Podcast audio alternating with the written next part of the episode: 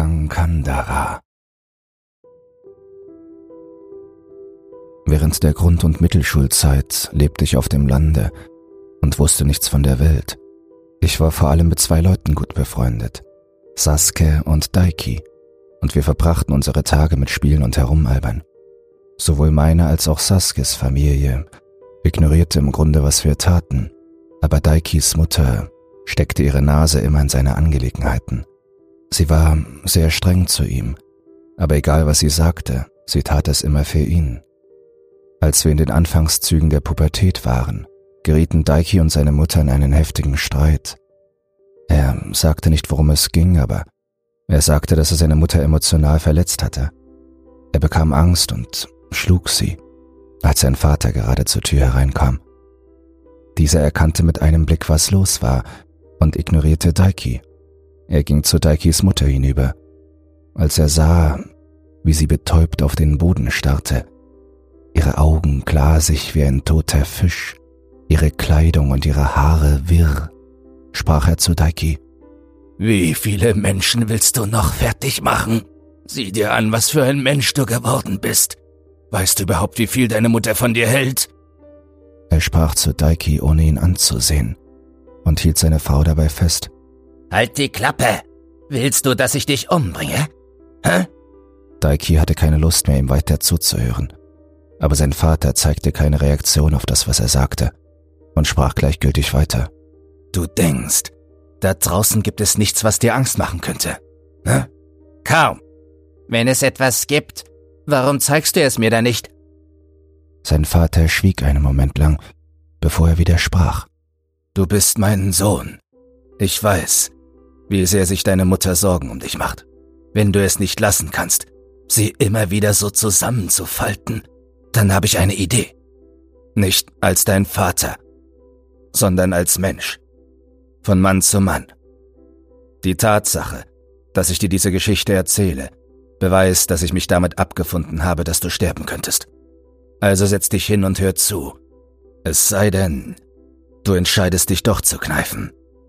Hinter diesen Worten steckte eine unglaubliche Energie, aber Daiki wühlte seinen Vater noch mehr auf. Na los, erzähl schon. Du kennst doch das Gebiet im Wald, das man nicht betreten darf, oder? Geh dort hinein und dann immer weiter, bis ganz nach hinten. Du wirst schon merken, wenn du richtig bist. Versuche, dort ähnlich auszurasten, wie du es hier getan hast, und schau, was passiert. Das heißt, wenn du es dann noch kannst. Der Wald, von dem er sprach, lag am Fuße eines kleinen Berges in der Nähe unseres Hauses. Er war wie ein Meer aus Bäumen. Es war erlaubt, auf den Berg zu gehen, und der Wald selbst war auch ganz normal. Aber es gab einen Bereich im Inneren, der als verboten gekennzeichnet war. Wenn man ein Quadrat auf ein Blatt Papier zeichnete und innerhalb dieses Quadrats einen kleinen Kreis zog, war das der verbotene Bereich. Es war von einem zwei Meter hohen Zaun umgeben, und an dem Zaun befanden sich ein dickes Seil und Stacheldraht rundherum. Dieser war mit weißem Papier im Zickzack geschnitten umwickelt, und unzählige Glocken in allen Größen hingen daran. Teile des Zauns variierten auch in der Höhe. Egal wie man es betrachtete, alles daran war irgendwie absurd. An besonderen Tagen versammelte sich eine Schar von Schreinmädchen am Eingang des Waldes. Das gesamte Gebiet war dann allerdings gesperrt, und was sie dort taten, blieb ein Rätsel. Es gab viele Gerüchte, aber das größte davon war, dass sie dort Sektenmitglieder einer Gehirnwäsche unterzogen. Außerdem war es zu mühsam, in das abgesperrte Gebiet zu gelangen, weshalb wir selten davon sprachen, so weit hineinzugehen. Daikis Vater wartete nicht auf dessen Antwort. Er nahm seine Mutter mit nach oben. Daiki verließ das Haus und traf sich mit Sasuke und mit mir, wie vorher vereinbart. Dann erzählte er uns, was passiert war. Das muss eine ziemlich große Sache sein, dass dein Vater das alles sagt, sagte Sasuke, worauf ich entgegnete, wenn man den Gerüchten Glauben schenken mag, ist das der geheime Unterschlupf einer Sekte. Wenn die dich erwischen, werden sie dich wahrscheinlich einer Gehirnwäsche unterziehen. An deiner Stelle würde ich die Finger von der ganzen Sache lassen. Was hast du jetzt vor? Willst du dem etwa wirklich nachgehen? Natürlich werde ich gehen. Mein Vater hat nur Scheiße im Kopf. Halb im Scherz stimmten Saskia und ich zu, ihn zu begleiten, und wir drei beschlossen, in den Wald zu gehen. Wir sammelten verschiedene Werkzeuge ein und kamen gegen ein Uhr nachts dort an. Wir waren gut gelaunt und mit Fackeln in den Händen betraten wir den Wald. Der Weg war leicht genug, um ihn in einfacher Kleidung zu bewältigen, also trugen wir unsere Sandalen, um bequem gehen zu können. Allerdings mussten wir 40 Minuten laufen, um das Sperrgebiet zu erreichen. Doch nicht einmal fünf Minuten nach Betreten des Waldes geschah etwas Seltsames. Bereits nach wenigen Schritten hörten wir etwas in der Ferne. Die Stille der Nacht verstärkte das Geräusch noch mehr. Daiki war der Erste, der es bemerkte. Hey, habt ihr das gehört? Wir lauschten genauer auf seine Worte und hörten ganz eindeutig etwas. Es klang wie das Rascheln von trockenen Blättern, die gezogen wurden, und wie das Knacken von Zweigen. Es war ganz schwach, irgendwo in der Ferne. Aber weil es so weit weg war, machte ich mir keine Sorgen. Das Erste, was mir einfiel, war, dass es wahrscheinlich ein Tier und kein Mensch war, und wir gingen einfach weiter. Aber dann, etwa 20 Minuten später, bemerkte Daiki wieder etwas, und Saske und ich blieben beide stehen. Saske, geh mal ein Stück vorwärts. Warum? Tu es einfach. Mit einem verwirrten Gesichtsausdruck ging Saske vorwärts und kehrte dann zurück. Daiki beobachtete ihn nachdenklich. Was ist los? sagte Saske. Nun sag schon, fügte ich hinzu. Haltet die Klappe und hört ganz genau zu. Er ging vorwärts und dann wieder zurück, genau wie er Saske angewiesen hatte. Zwei oder drei Versuche später verstand ich endlich warum. Das Geräusch in der Ferne war mit unseren Bewegungen synchronisiert. Wenn wir anfingen zu gehen, fing es auch an zu gehen. Wenn wir stehen blieben, blieb es auch stehen. Es war, als ob es genau wusste, was wir taten. Eiskalt lief es mit den Rücken herunter. Es gab kein Licht um uns herum, nur unsere Fackeln im unmittelbaren Umkreis. Der Mond war zwar da, aber sein Licht drang nicht durch die Bäume. Durch unsere Fackeln erschien es nicht verwunderlich, dass das, was dort noch im Wald sein mochte, wusste, wo wir waren. Dennoch war es so dunkel, dass wir die Augen zusammenkneifen mussten, um einander zu sehen. Was taten die da draußen in der Dunkelheit, ohne Licht? Warum bewegten sie sich zur gleichen Zeit wie wir? Hört auf mit dem Quatsch. Wer ist da draußen? Es fühlt sich nicht so an, als ob sie näher kämen. Sie haben die ganze Zeit über den gleichen Abstand gehalten. Wie Saske sagte, hatte sich die Entfernung des Geräuschs kein bisschen verändert, seit wir vor 20 Minuten den Wald betreten hatten. Es kam weder näher noch entfernte es sich. Es hatte von Anfang an den gleichen Abstand gehalten. Vielleicht beobachten Sie uns, sagte ich. Saske setzte hinzu. Sieht so aus. Wenn es wirklich eine Sekte ist, könnten Sie irgendwelche speziellen Geräte zur Hilfe nehmen sagte Saske. Dem Geräusch nach zu urteilen, waren es nicht mehrere Personen, sondern nur eine einzige, die uns verfolgte. Nachdem wir innegehalten und nachgedacht hatten, beschlossen wir, dass es zu gefährlich war, dort draußen nach demjenigen zu suchen, der es war. Wir würden unseren Weg fortsetzen, aber wachsamer auf die Umgebung achten. Und so gingen wir weiter, während uns das Geräusch verfolgte. Doch als der Zaun in Sichtweite kam, trat es in den Hintergrund. Denn der Zaun war sogar noch etwas seltsamer als das Geräusch. Es war das erste Mal, dass wir drei es gesehen hatten, und es war noch ungewöhnlicher, als ich es mir vorgestellt hatte. Dann kam mir etwas in den Sinn, woran ich vorher nicht gedacht hatte. Wir gehörten zu der Sorte von Leuten, die nicht an Geister oder so etwas glaubten, aber die Hinweise, die der Zaun auf das gab, was dahinter lag, ließen auf etwas schließen, das nicht von dieser Welt war. Etwas ganz und gar Gefährliches. So gefährlich konnte dieser Ort doch gar nicht sein, oder? Zum ersten Mal, seit wir den Wald betreten hatten, hatte ich wirklich das Gefühl, dass es ein Fehler war, hierher zu kommen. Saske sagte, Hey, willst du das Teil wirklich runterreißen und reingehen? Egal wie man es betrachtet, das ist nicht richtig, Alter. Halt die Klappe, du Weichei. Saske und ich schwankten beim Anblick des seltsamen Zauns, aber Daiki war stinksauer. Er holte das Werkzeug, das wir mitgebracht hatten, und begann den Zaun niederzureißen. Doch nicht das Geräusch der Zerstörung selbst, sondern der Klang der unzähligen läutenden Glocken war schrecklich. Aber wir hatten die Stärke des Zauns unterschätzt und unsere Werkzeuge reichten nicht aus. Ich meine, der Zaun war unnatürlich stabil, als wäre er aus einem besonderen Material gefertigt. Er hat keinen Zentimeter nachgegeben.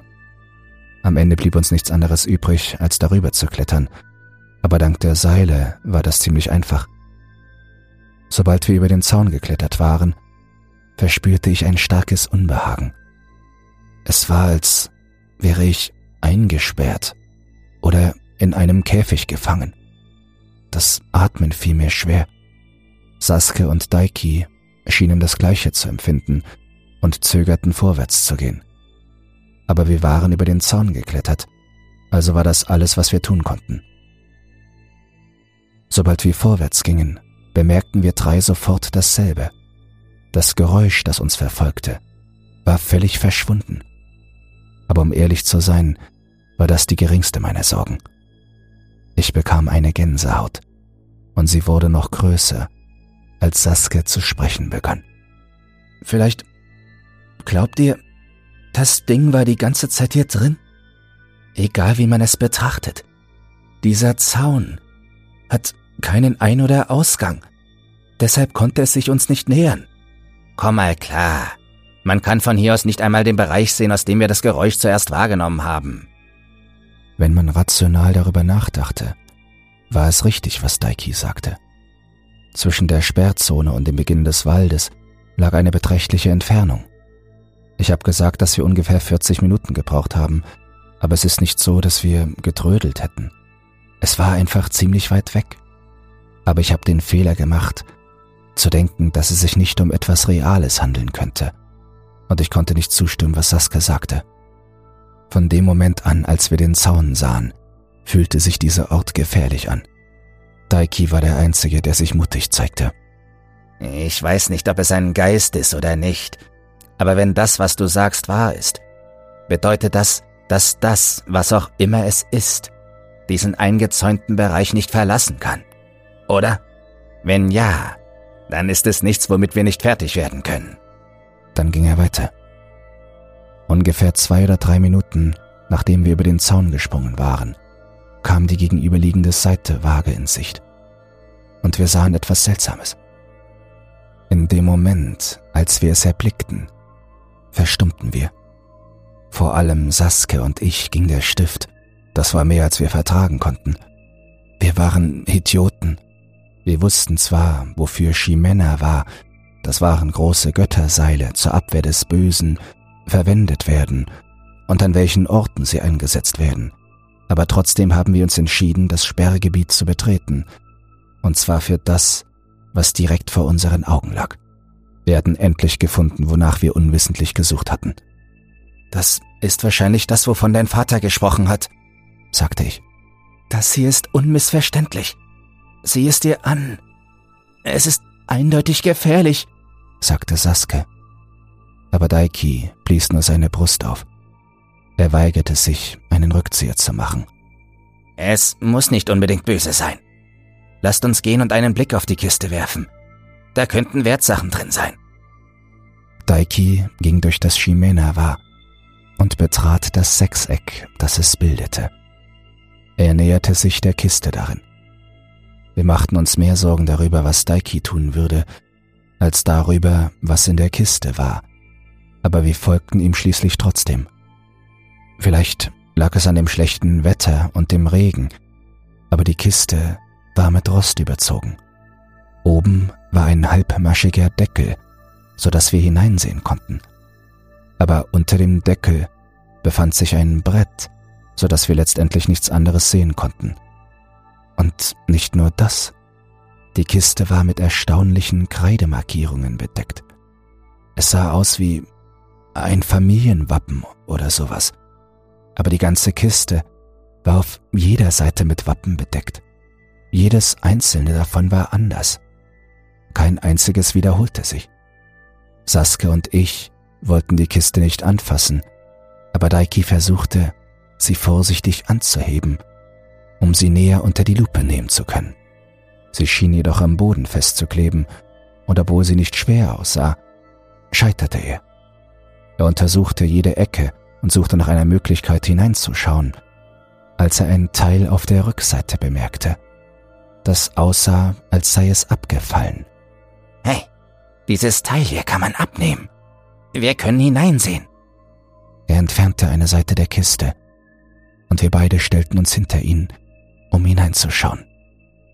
In jeder Ecke standen vier Vasen, die mit irgendeiner Flüssigkeit gefüllt waren. In der Mitte befanden sich einige seltsam geformte Stäbchen mit roter Spitze, jeder etwa fünf Zentimeter lang. Es waren sechs, die so geformt waren. Die Enden, die sich berührten, waren rot angemalt. Was zum Teufel ist das? Zahnstocher? Hey, da ist etwas in diesen Flaschen. Ekelhaft. Wir sind den ganzen Weg wegen Zahnstochern und Flaschen gekommen. Was soll der Scheiß? Saske und ich streckten die Hände aus, um die Vasen in Form von Flaschen anzufassen. Aber Daiki schnappte sich zuerst eine und schnupperte daran. Er stellte sie zurück und wollte die Zahnstocher anfassen. Aber sie blieben an ihm haften und brachen schließlich auf seltsame Weise auseinander. Und dann Ding Dong, Ding Dong. Die Glocken auf der anderen Seite des Sechsecks gegenüber der Stelle, an der wir hereingekommen waren, begannen wie wild zu läuten. Wir schrien erschrocken auf und sahen uns an. Wer zum Teufel ist das? Hört auf mit dem Blödsinn! Daiki rannte auf die andere Seite des Zauns. Hey, bleib hier! rief ich. Daiki, das ist gefährlich, fügte Sasuke hinzu. Geistesgegenwärtig wollte ich ihm hinterherlaufen, aber plötzlich blieb er mit der Fackel vor sich stehen und er starrte. Komm schon, Alter, wir müssen jetzt zusammenhalten. Mach keinen Scheiß. Erleichtert gingen Saske und ich auf ihn zu, doch dann sahen wir, dass er am ganzen Körper zitterte. Hey, was, was ist los? sagte ich und schaute unwillkürlich auf das, worauf er mit seiner Fackel leuchtete. Er leuchtete auf den unteren Teil eines einzelnen Baumes, in der Mitte einer großen Reihe von Bäumen. Im Schatten erblickten wir das Gesicht einer Frau. Auf einmal hob sie ihren Kopf und schaute uns an, völlig unbeeindruckt von dem hellen Licht. Sie öffnete weit ihren Mund und zeigte uns ihre Zähne, während ihre Augen auf uns gerichtet blieben.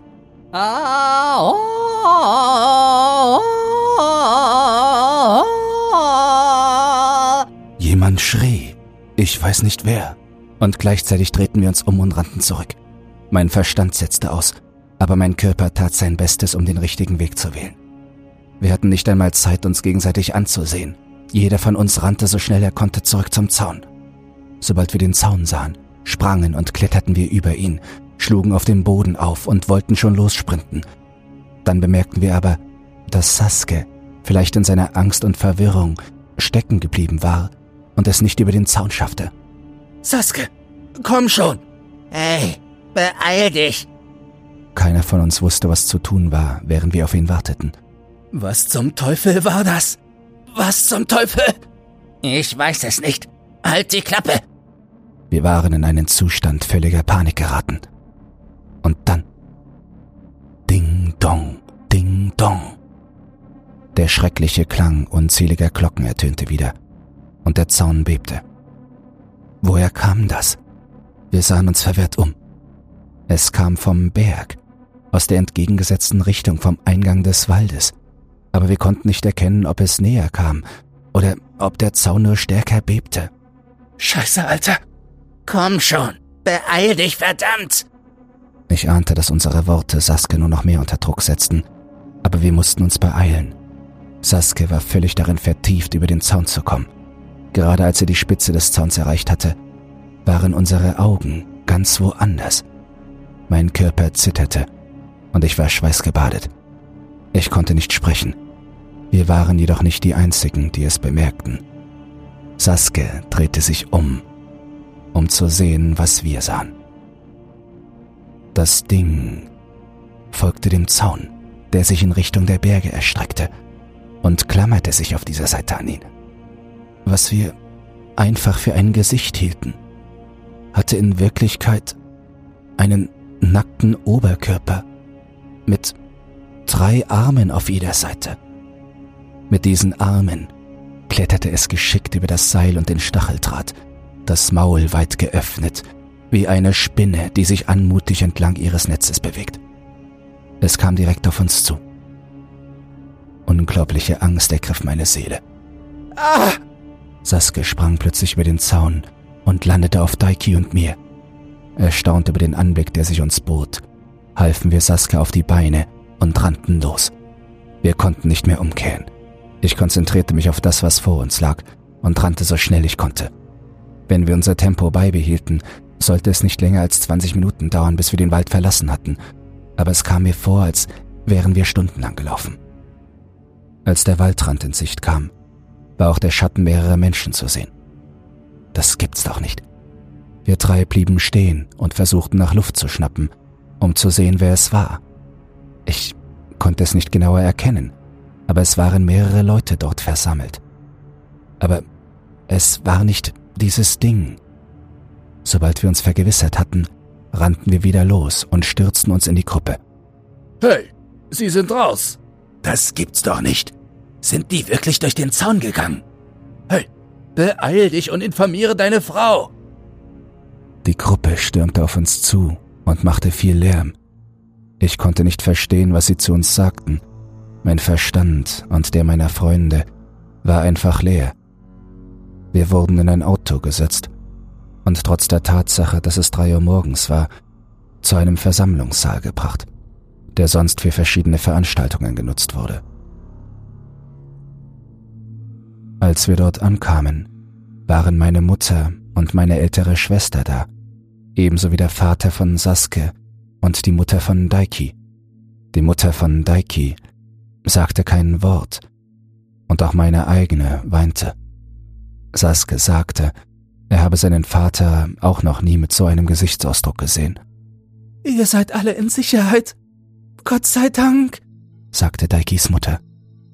Ganz im Gegensatz zu ihr gab mir meine Mutter einen Klaps, aber sie sprach auch die wärmsten Worte, die ich je aus ihrem Mund gehört hatte. Nachdem wir einige Zeit mit unseren Familien verbracht hatten, begann Daikis Mutter zu sprechen.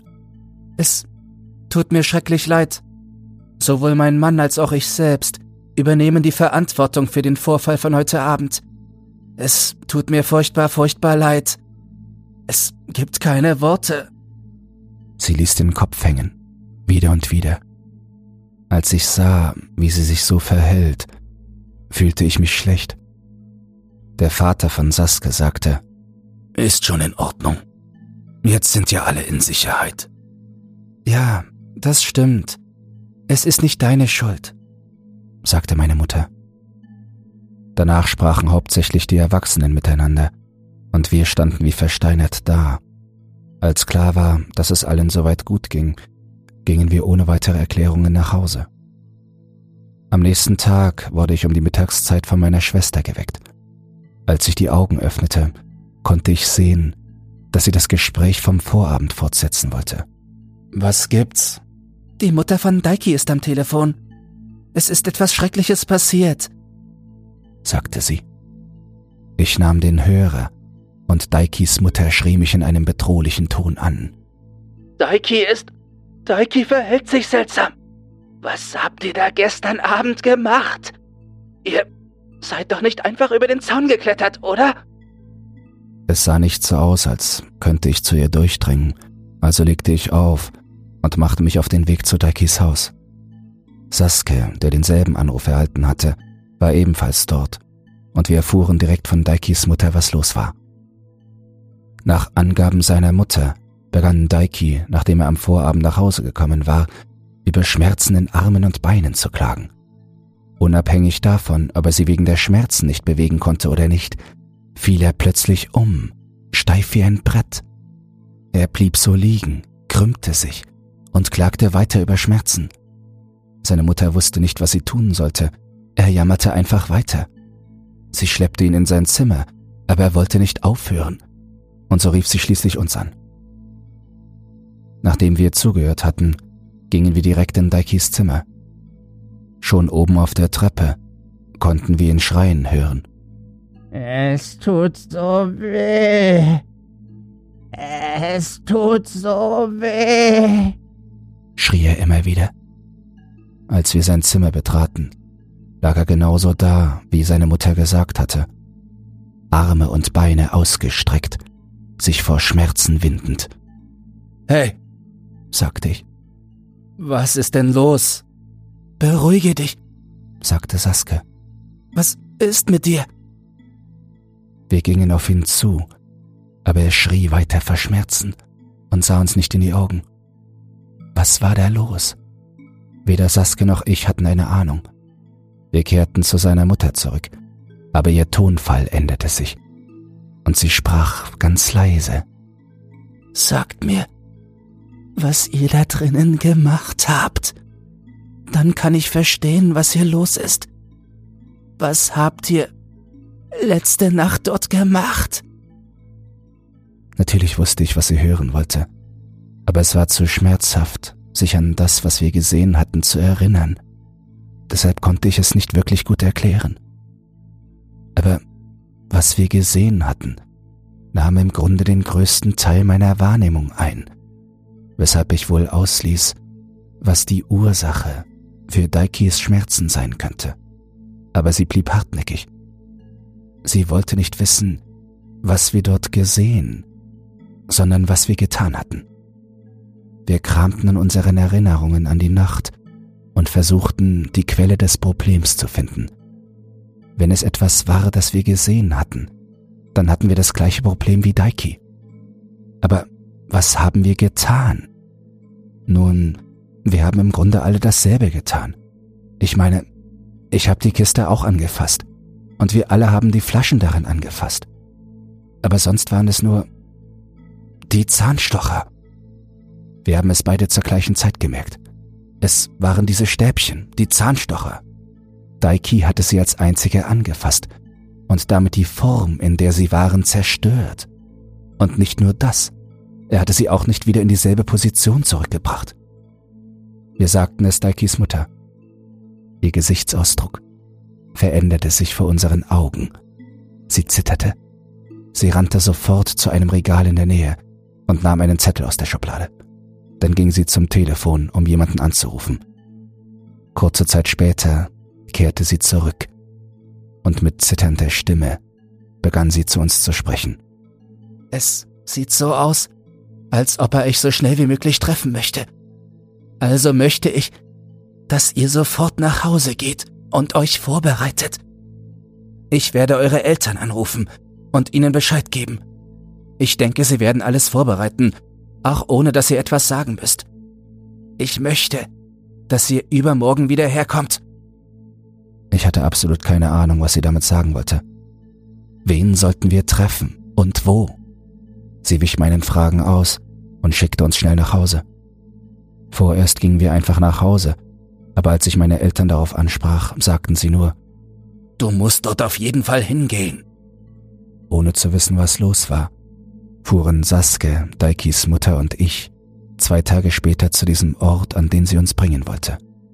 Daiki war anscheinend schon am Vortag dort gewesen.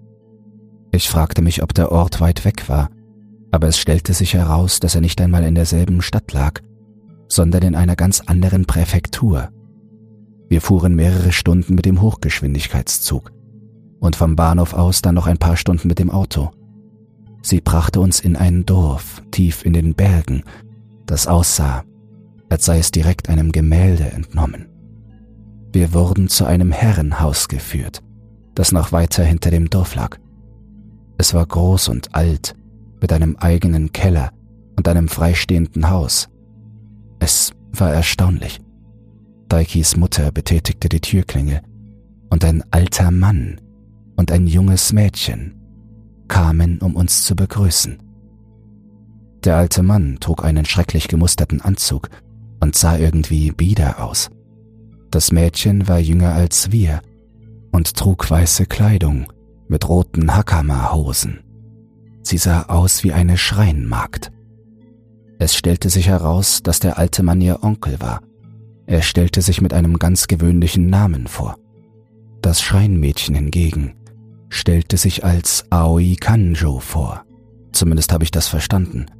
Ein Name, den ich noch nie in meinem Leben gehört hatte. Auch wenn sie sich normal vorstellte, schien sie irgendwie ganz woanders herzukommen. Ich konnte weder ihre familiäre Abstammung noch irgendetwas anderes erkennen. Wir wussten nichts über das Haus und auch nichts über das Mädchen, aber ich werde sie hier einfach Aoi nennen. Wir wurden in einen großen Tatami-Raum geführt, und als die Stimmung ernst wurde, begannen sie zu reden. Ihr Onkel sprach, Ihr Sohn ruht sich gerade aus. Waren diese Jungs damals bei ihm? Daikis Mutter antwortete, Ja, die drei waren zusammen dort. Ist das so? Jungs, Würdet ihr uns bitte erzählen, was passiert ist? Wo genau seid ihr hingegangen? Was habt ihr gemacht? Was habt ihr gesehen? Bitte, seid so detailgetreu wie möglich. Ich war verblüfft, dass sie gleich zur Sache kamen. Aber wir erzählten ihm, was passiert war, und zwar so detailgetreu, wie wir konnten. Als wir dann die Zahnstocher erwähnten, unterbrach er uns mit einer drohenden Stimme. Was, was habt ihr da gerade gesagt? Die Situation verwirrte uns immer mehr. Es, es tut mir leid, sagte Saske. Ihr wollt mir doch nicht sagen, dass ihr kleinen Scheißer die Dinger bewegt habt, oder? Er erhob seine Stimme und beugte sich vor, als ob er Saske jeden Moment packen könnte. Aoi hielt ihn zurück. Sie begann mit leiser Stimme zu sprechen, als würde eine Mücke weinen. In der Kiste sollten kleine Stäbchen sein, die in einer bestimmten Form angeordnet sind. Habt ihr sie berührt? Und wenn ja, habt ihr deren Form in irgendeiner Weise verändert. Ja, das haben wir. Ich glaube, die Form wurde aufgebrochen. Wer hat die Form verändert? Erinnerst du dich? Nicht, wer sie berührt hat, sondern wer die Form verändert hat. Saskia und ich sahen uns an und sagten ihr, dass es Daiki war. Der alte Mann lehnte sich zurück und seufzte. Er wandte sich an Daikis Mutter. Es tut mir furchtbar leid. Aber im Moment können wir wohl nichts mehr für Ihren Sohn tun. Ich hatte die näheren Einzelheiten nicht gehört, und nach seinen Symptomen zu urteilen, dachte ich, es könnte sich um etwas anderes handeln. Ich habe nicht einmal daran gedacht, dass er es bewegt haben könnte. Das kann nicht sein, sagte Daikis Mutter.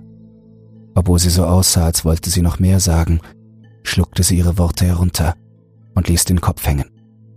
Mir ging es ganz ähnlich. Was genau meinte er damit? Dass man jetzt nichts mehr für Daiki tun konnte? Wovon in aller Welt sprachen sie? Wir gingen zu dritt zu Daiki, und der alte Mann wandte zwischen einigen Seufzern seine Worte an uns. Schließlich erzählte er uns alles über das Ding, das wir gesehen hatten. Sein allgemeiner Name war Naridara, obwohl er früher Kankandara genannt wurde. Der Name änderte sich je nach Alter und Abstammung der Menschen, die ihn kannten. Gegenwärtig war es meist nur als Dara bekannt und insbesondere die Familie des alten Mannes nannte es Kankandara. Die Geschichte, die er uns erzählte, war wie ein Mythos oder eine Legende aus der Folklore.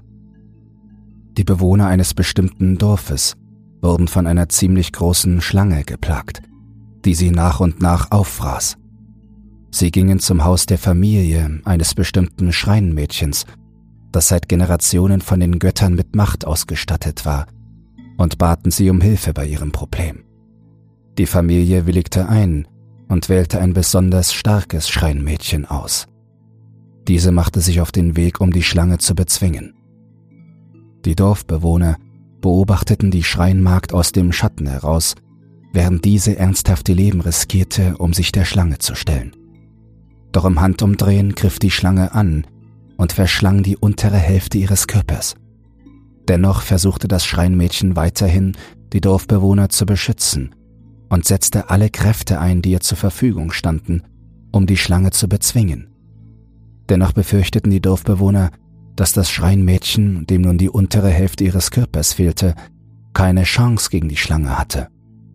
Stattdessen boten sie es der Schlange als Opfergabe an, im Gegenzug für die Sicherheit ihres Dorfes. Die Schlange, der das mächtige Schreinmädchen sehr unangenehm war, stimmte den Bedingungen zu.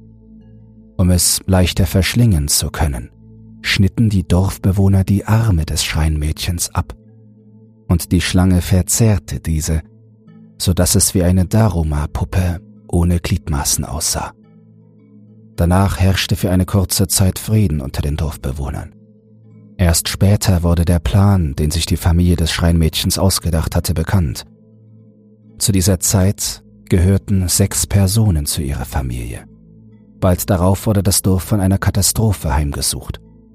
Die Schlange ließ sich von einem Tag auf den anderen nicht mehr blicken, und obwohl sie niemand mehr bekämpfte, starben die Dorfbewohner einer nach dem anderen. Im Dorf, in den Bergen, im Wald. Die Leichen wurden alle ohne Beine und Arme gefunden. 18 Menschen starben, einschließlich der sechs aus der Familie des Schreinmädchens. Nur vier Personen blieben übrig. Der alte Mann und Aoi erzählten uns abwechselnd die Geschichte. Der alte Mann sagte, Ich weiß nicht, seit wann oder wo diese Geschichte erzählt wird, aber in regelmäßigen Abständen wird ein Gottesdienst für diese Kiste abgehalten, von wo aus sie dann an einen neuen Ort gebracht wird. Je nach Zeit ist die Person, die für die Kiste zuständig ist, eine andere. Überall auf der Kiste befinden sich Dinge, die wie Familienwappen aussehen, richtig? Sie zeigen alle Familien an, die bis zu diesem Zeitpunkt einen Gottesdienst für die Kiste abgehalten haben. Es gibt ein Treffen mit Familien wie der unseren, um zu entscheiden, wer der Nächste ist, obwohl sich gelegentlich auch einfältige Leute freiwillig melden. Außer dem Hüter der Kiste dürfen sie niemandem davon erzählen. Nur in Fällen, in denen es einen guten Grund gibt oder es sich nicht vermeiden lässt, müssen sie es zuerst besprechen und können dann andere darüber informieren. Sollte es nötig sein, jemandem die Kiste zu erklären, wird der Hüter der Kiste mit jemandem aus einer Familie wie der unseren zusammengebracht, damit er den Sinn des Ganzen verstehen kann. Wir sind aktuell nicht zuständig, aber wir waren diejenigen, die gestern den dringenden Anruf erhalten haben. Es sah so aus, als hätte vor zwei Tagen jemand anderes Daikis Mutter angerufen. Nach einer Diskussion über das weitere Vorgehen brachten sie Daiki hierher. Daikis Mutter wurde anscheinend über einige Details informiert, als wir gerade auf dem Weg waren. In der Regel wird er in die Berge oder in Waldgebiete gebracht, sagte Aoi. Ihr habt sie selbst gesehen.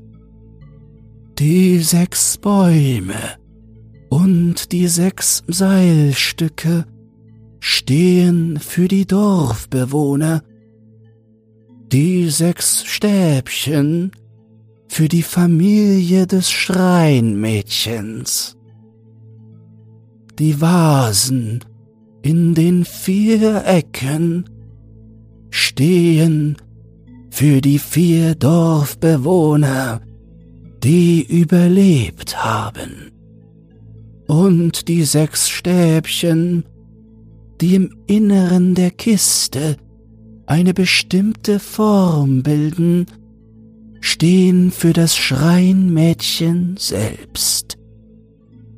Ihr fragt euch vielleicht, warum die Stäbchen diese Form haben. Vielleicht fragt ihr euch auch, was es mit der Kiste auf sich hat und wann das alles angefangen hat.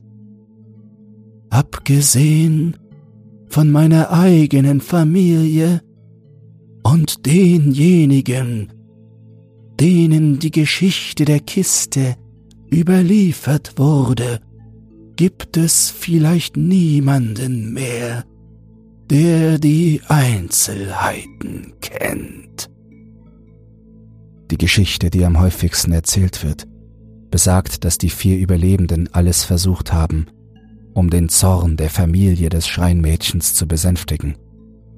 In dem Zuge sollen sie festgestellt haben, dass nur diese Form etwas bewirkt. Was den Zaun betrifft, so wurden lediglich die Glocken benötigt. Die Seile und dergleichen waren Eigenkonstruktionen des Hüters. Mehrere Mitglieder unserer Familie haben in der Vergangenheit Kankandara exorziert, sagte der Alte. Aber sie sind alle innerhalb von zwei oder drei Jahren gestorben. Ganz plötzlich, aus heiterem Himmel. Sie konnten den Betroffenen in der Regel auch nicht mehr helfen. Nachdem wir das alles gehört hatten, waren wir drei völlig verunsichert. Wir konnten nichts anderes tun, als stumpfsinnig umherzustarren. Aber dann wurde die Situation auf den Kopf gestellt. Sie verstehen jetzt den Ernst der Lage, nicht wahr? wandte sich der Alte an Daikis Mutter. Wie ich schon sagte, wenn er die Stäbchen nicht berührt und durcheinander gebracht hätte, hätten wir etwas für ihn tun können. Aber dieses Mal ist es leider zwecklos. Daikis Mutter sagte, Bitte, können Sie denn gar nichts tun? Es ist meine Schuld. Bitte, irgendetwas. Daikis Mutter weigerte sich aufzugeben.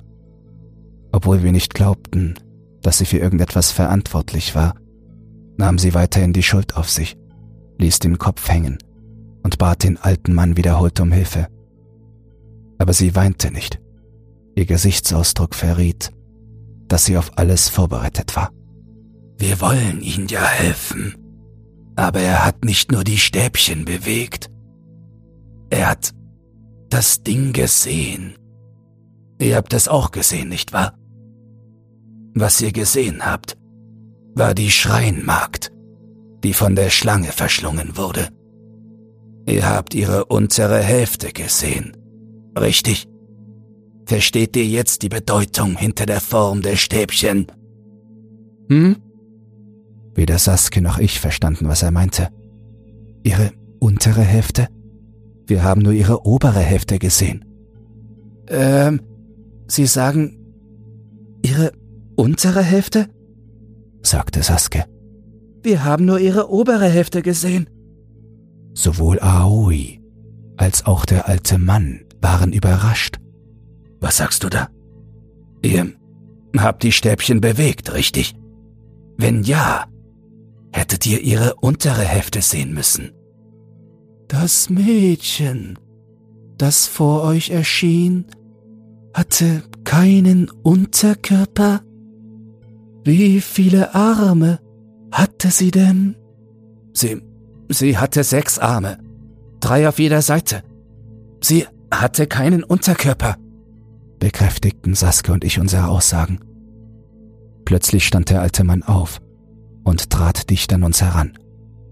Seid ihr sicher? Ihr habt wirklich nicht ihre untere Hälfte gesehen? Ja, ich bin sicher, sagte ich. Der alte Mann drehte sich zu Daikis Mutter um und lächelte. Vielleicht können wir doch noch etwas tun. Wir hielten den Atem an und warteten darauf, was er als nächstes sagen würde. Aoi und der alte Mann erklärten, was er meinte. Es gibt zwei Möglichkeiten, den Groll des Schreinmädchens zu wecken, sagte Aoi. Man darf die Form der Stäbchen nicht verändern und man darf ihre Gestalt nicht so sehen, wie sie von den Stäbchen dargestellt wird. In der Praxis ist es vorbei, wenn man die Stäbchen bewegt, denn das führt unweigerlich dazu, dass man die Gestalt des Schreinmädchens sieht. Aber aus irgendeinem Grund habt ihr sie nicht gesehen. Ihr hättet dasselbe sehen müssen wie der Junge, der die Stäbchen bewegt hat. Wenn ihr nichts gesehen habt, dann hat er wahrscheinlich auch nichts gesehen. Was meinen Sie mit nichts gesehen haben? sagte ich. Was wir gesehen haben, das war tatsächlich das Schreinmädchen. Aber es war nicht Kankandara. Sie hatte nicht den Wunsch, euch das Leben auszuhauchen.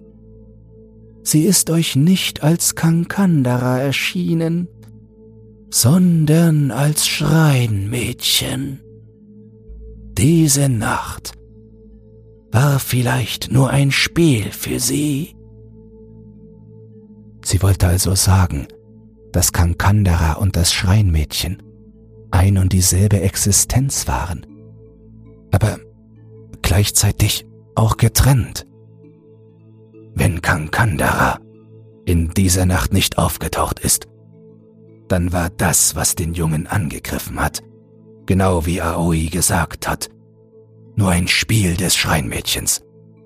Wenn ihr ihn bei uns lasst, kann es lange dauern, aber vielleicht können wir etwas für ihn tun. Die Anspannung, die in der Luft lag, löste sich zum ersten Mal. Es genügte zu wissen, dass Daiki geholfen werden konnte. Und der Ausdruck auf dem Gesicht seiner Mutter war in diesem Moment wirklich erstaunlich. Es war, als ob all die Sorgen und Ängste, die sich seit Tagen in ihr angestaut hatten, mit einem Mal verschwunden waren. Es war diese Art von Lächeln.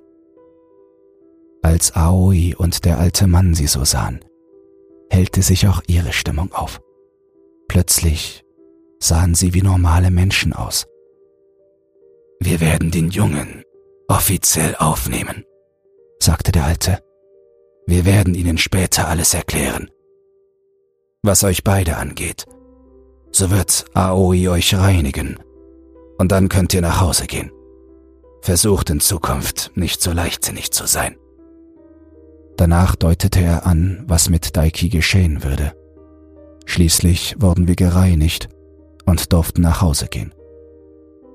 Eine der Regeln der Familie war, dass wir Daiki nicht sehen durften. Daher wissen wir nicht, was sie mit ihm gemacht haben. Ich weiß nicht, ob es in etwa so war, als hätte er die Schule gewechselt, aber danach haben wir ihn nie wieder gesehen. Es gab keine Nachricht, dass er gestorben sei oder so, aber anscheinend hat er sich vollständig erholt und lebt jetzt irgendwo in Frieden. In diesem Zusammenhang ist zu erwähnen, dass sich der Vater von Daiki nicht ein einziges Mal blicken ließ, nachdem er all diese Ereignisse in Gang gesetzt hatte. Ich habe wirklich keine Ahnung, was er mit all dem bezwecken wollte. Was Sasuke und mich betrifft, so haben sich die Dinge ziemlich schnell beruhigt. Dafür gab es mehrere Gründe, aber der wichtigste für uns war Daikis Mutter. Sie hatte es offenbar am schwersten. Ich hatte das Gefühl, dass sie mich wirklich zum Nachdenken über die Bedeutung des Wortes Mutter gebracht hat. Danach haben Saskia und ich versucht, uns unseren eigenen Eltern nach und nach anzunähern. Und nicht nur das. Wir haben natürlich auch aufgehört, so dämliche Dinge zu tun. Abgesehen davon haben wir Folgendes gelernt. Die Schreinmädchen, die sich an bestimmten Tagen versammeln, sind Beraterinnen aus bestimmten Häusern. Sie wissen, wie gefährlich Kankandara ist, und ihre Existenz wird mit der eines Gottes gleichgesetzt. Die große Schlange in der Geschichte war offenbar ein Gott der Berge und Wälder. Deshalb werden einmal im Jahr Lieder und Tänze aufgeführt und Shinto-Gebete für sie rezitiert. Die Geräusche, die wir hörten, als wir den Wald betraten, stammten offenbar von Kankandara, die durch das eingezäunte Gebiet wandelte. Aber das Sechseck und die Kiste waren wie ein Siegel, und solange niemand dieses zerstört, zeigt sie sich nur selten. Nach den Regeln für den Standort des Gottesdienstes war dieser auf einen bestimmten Teil des Berges oder Waldes beschränkt, der mit äußerster Sorgfalt ausgewählt wurde. Im Allgemeinen verließ sie dieses Gebiet nicht, aber auch wenn es eingezäunt war, gab es, wie wir gesehen haben, Situationen, in denen sie sich auch außerhalb aufhielt. Das ist so ziemlich alles, was ich weiß. Es sieht so aus, dass sie von da, wo wir jetzt wohnen, weggebracht wurde. Ich möchte nie wieder dorthin gehen, also habe ich nicht nachgesehen. Aber nach einem Jahr haben sie den Zaun entfernt. Also nehme ich an, sie ist jetzt wahrscheinlich woanders.